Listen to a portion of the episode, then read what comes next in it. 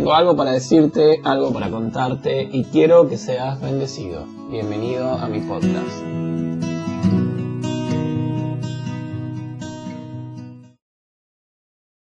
Hola amigos, amigas, ¿cómo están? Eh, quiero comenzar en esta oportunidad una serie de episodios donde voy a tocar pasajes eh, muy conocidos para todos, o la mayoría, no sé si para todos. Eh, al estar toda mi vida en la iglesia siempre hubieron y siempre estuvieron los versículos de público conocimiento, ¿no? Eh, hay versículos que son clásicos en la iglesia y que se usa para todo y en todo momento. Y de esos versículos formé una idea de ellos. Eh, y formaron en mí un estilo de vida, una forma de, vivir. Eh, y tal vez hicieron que tenga una mirada de Dios errónea a lo que nos enseña la Biblia o a lo que Dios quiso revelarse.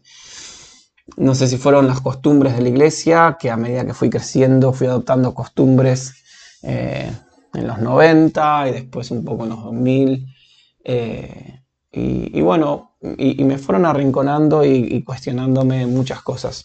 No quiero revelar todos los versículos o, las porciones bíblicas que, tuvieron que ver. Eh, que después al, crecer o ir creciendo me di cuenta y acercarme y detenerme un poco más eh, eh, bíblicamente en esos, en esos pasajes, en esas porciones bíblicas, me di cuenta que estaba diciendo algo totalmente diferente a lo que yo pensaba. ¿no? Mi vida cambió y fue muy revelador para mí eh, hay muchos versículos que fueron de golpe que los miré detenidamente y cambiaron mi, perspectiva y mi forma de ver a Dios y me hicieron realmente libre.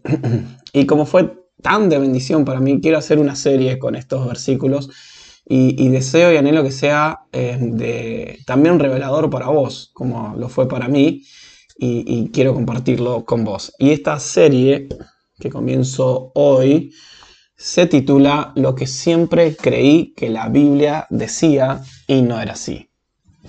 Quiero comenzar con la primera porción, tatán, tatán, y es Mateo capítulo 11, versículo 28 al 30. Dice así, Venid a mí todos los que están trabajados y cargados, y yo los haré descansar. Llevad mi yugo sobre vosotros y aprended de mí, que soy manso y humilde de corazón, y hallaréis descanso para vuestras almas, porque mi yugo es fácil y ligera mi carga.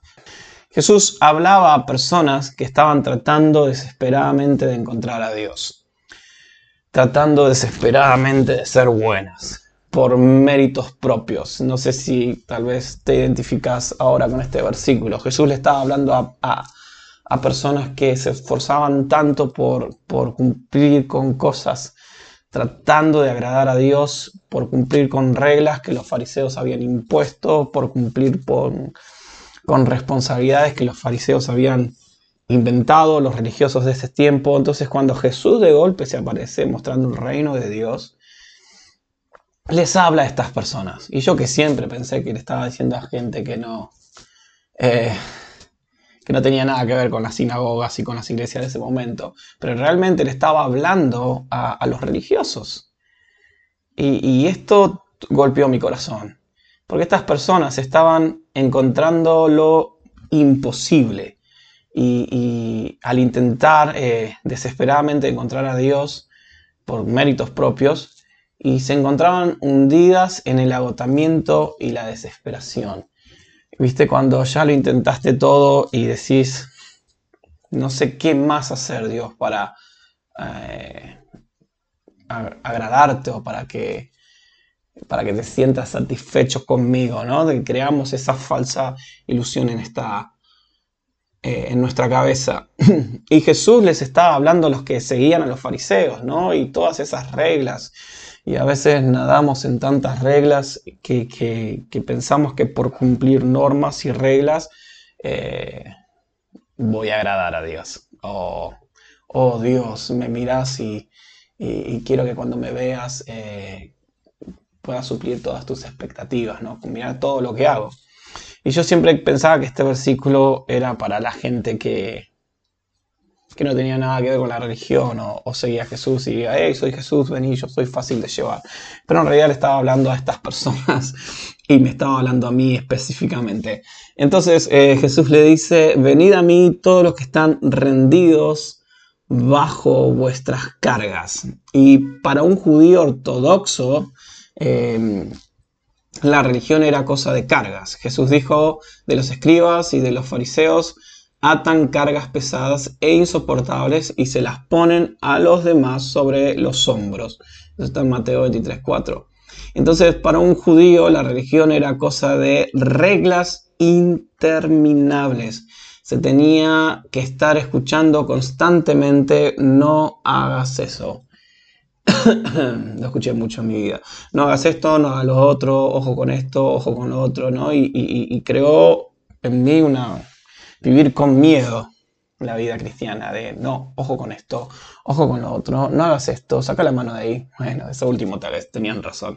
Pero eh, a veces vivimos nuestra vida cristiana con no hagas eso. Y la vida en Cristo no se trata de no hagas eso, no hagas lo otro.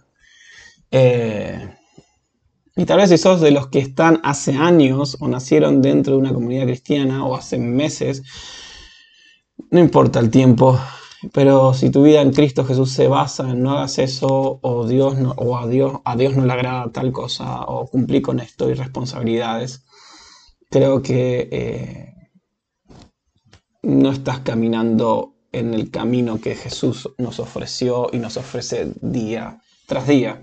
Jesús nos invita en estos versículos a tomar su yugo sobre nuestros hombros. ¿sí? Y es interesante porque los judíos usaban la palabra yugo con el sentido figurado de someterse a algo. ¿no? Hablaban del yugo de la ley, el yugo de los mandamientos, el yugo del reino, el yugo de Dios. Por eso Jesús utiliza ese versículo, porque ellos lo usaban. Entonces, cuando Jesús dijo, llevad mi yugo, porque mi yugo es fácil, em, se estaba refiriendo a algo que ellos conocían ¿no? y que lo usaban los religiosos de su momento. Entonces, de golpe Jesús se aparece y le dice, mi yugo es fácil. Oh, algo fácil de hacer, qué bueno, ¿no? Era como algo liberador para sus vidas. Entonces puede ser que Jesús tomara las palabras de esta invitación eh, de algo mucho más próximo a su hogar, ¿no? A lo que ellos conocían y tomaba esta palabra de, de yugo. Entonces, ¿en qué sentido lo estaba diciendo Jesús a los judíos y tal vez, no tal vez, seguramente y seguro a nosotros hoy? Eh, primero, mi yugo es fácil. Eh, la palabra yugo eh, viene de una palabra griega que quiere decir realmente que encaja bien. Entonces, yugo era lo que llevaba un buey, un animal, estos animales que usaban para arar. Entonces, ese yugo lo que servía era para enganchar el arado, ¿no? Era como algo de madera circular que se enganchaba eh, y eso servía para poner unas uvas a los costados y, hacía que el arado eh, pueda ser enganchado y puedan arar la tierra. Tal vez si viste, o ves, te gustan las películas de época de, o épicas, los, los, habrás visto. Em, entonces, eh, el yugo, o sea, lo que Jesús está diciendo, mi yugo es fácil o realmente encaja bien. Es decir, que el yugo se hacía a medida como una remera, como un pantalón, o sea, para que encajara bien al buey. O sea, no, el yugo no podía ser eh, ni gigante, ni, que le quedara grande al buey, ¿no? Porque eso iba a hacer que lo lastime, o el que le quedaba apretado porque lo iba a asfixiar. Es como cuando vas y te compras una zapatilla y, te queda, te apretan los dedos, aunque está muy buena la zapatilla, pero te va a hacer doler cuando vas a caminar o te queda grande que en el verano cuando te raspa y te lastima atrás del pie es como muy doloroso. Entonces el yugo para el buey tenía que ser perfecto, que encaje bien, ni muy grande ni muy chico. Perfecto. Y leí una leyenda por ahí, no sé si era cierto, pero cuenta una leyenda que Jesús hacía los mejores yugos de bueyes de toda Galilea y que iban a su taller de todas partes a comprarle los yugos para sus animales. Eh, y en aquellos días, como ahora, en muchos lugares, los talleres tenían como lemas y carteles en la puerta, ¿no? Cuando vas a una herrería, tal vez tiene algo escrito en la puerta, o una maderera, no una empresa, pero sí tal vez algo minúsculo, tiene algo en la puerta para mostrar su arte o, lo que hacen.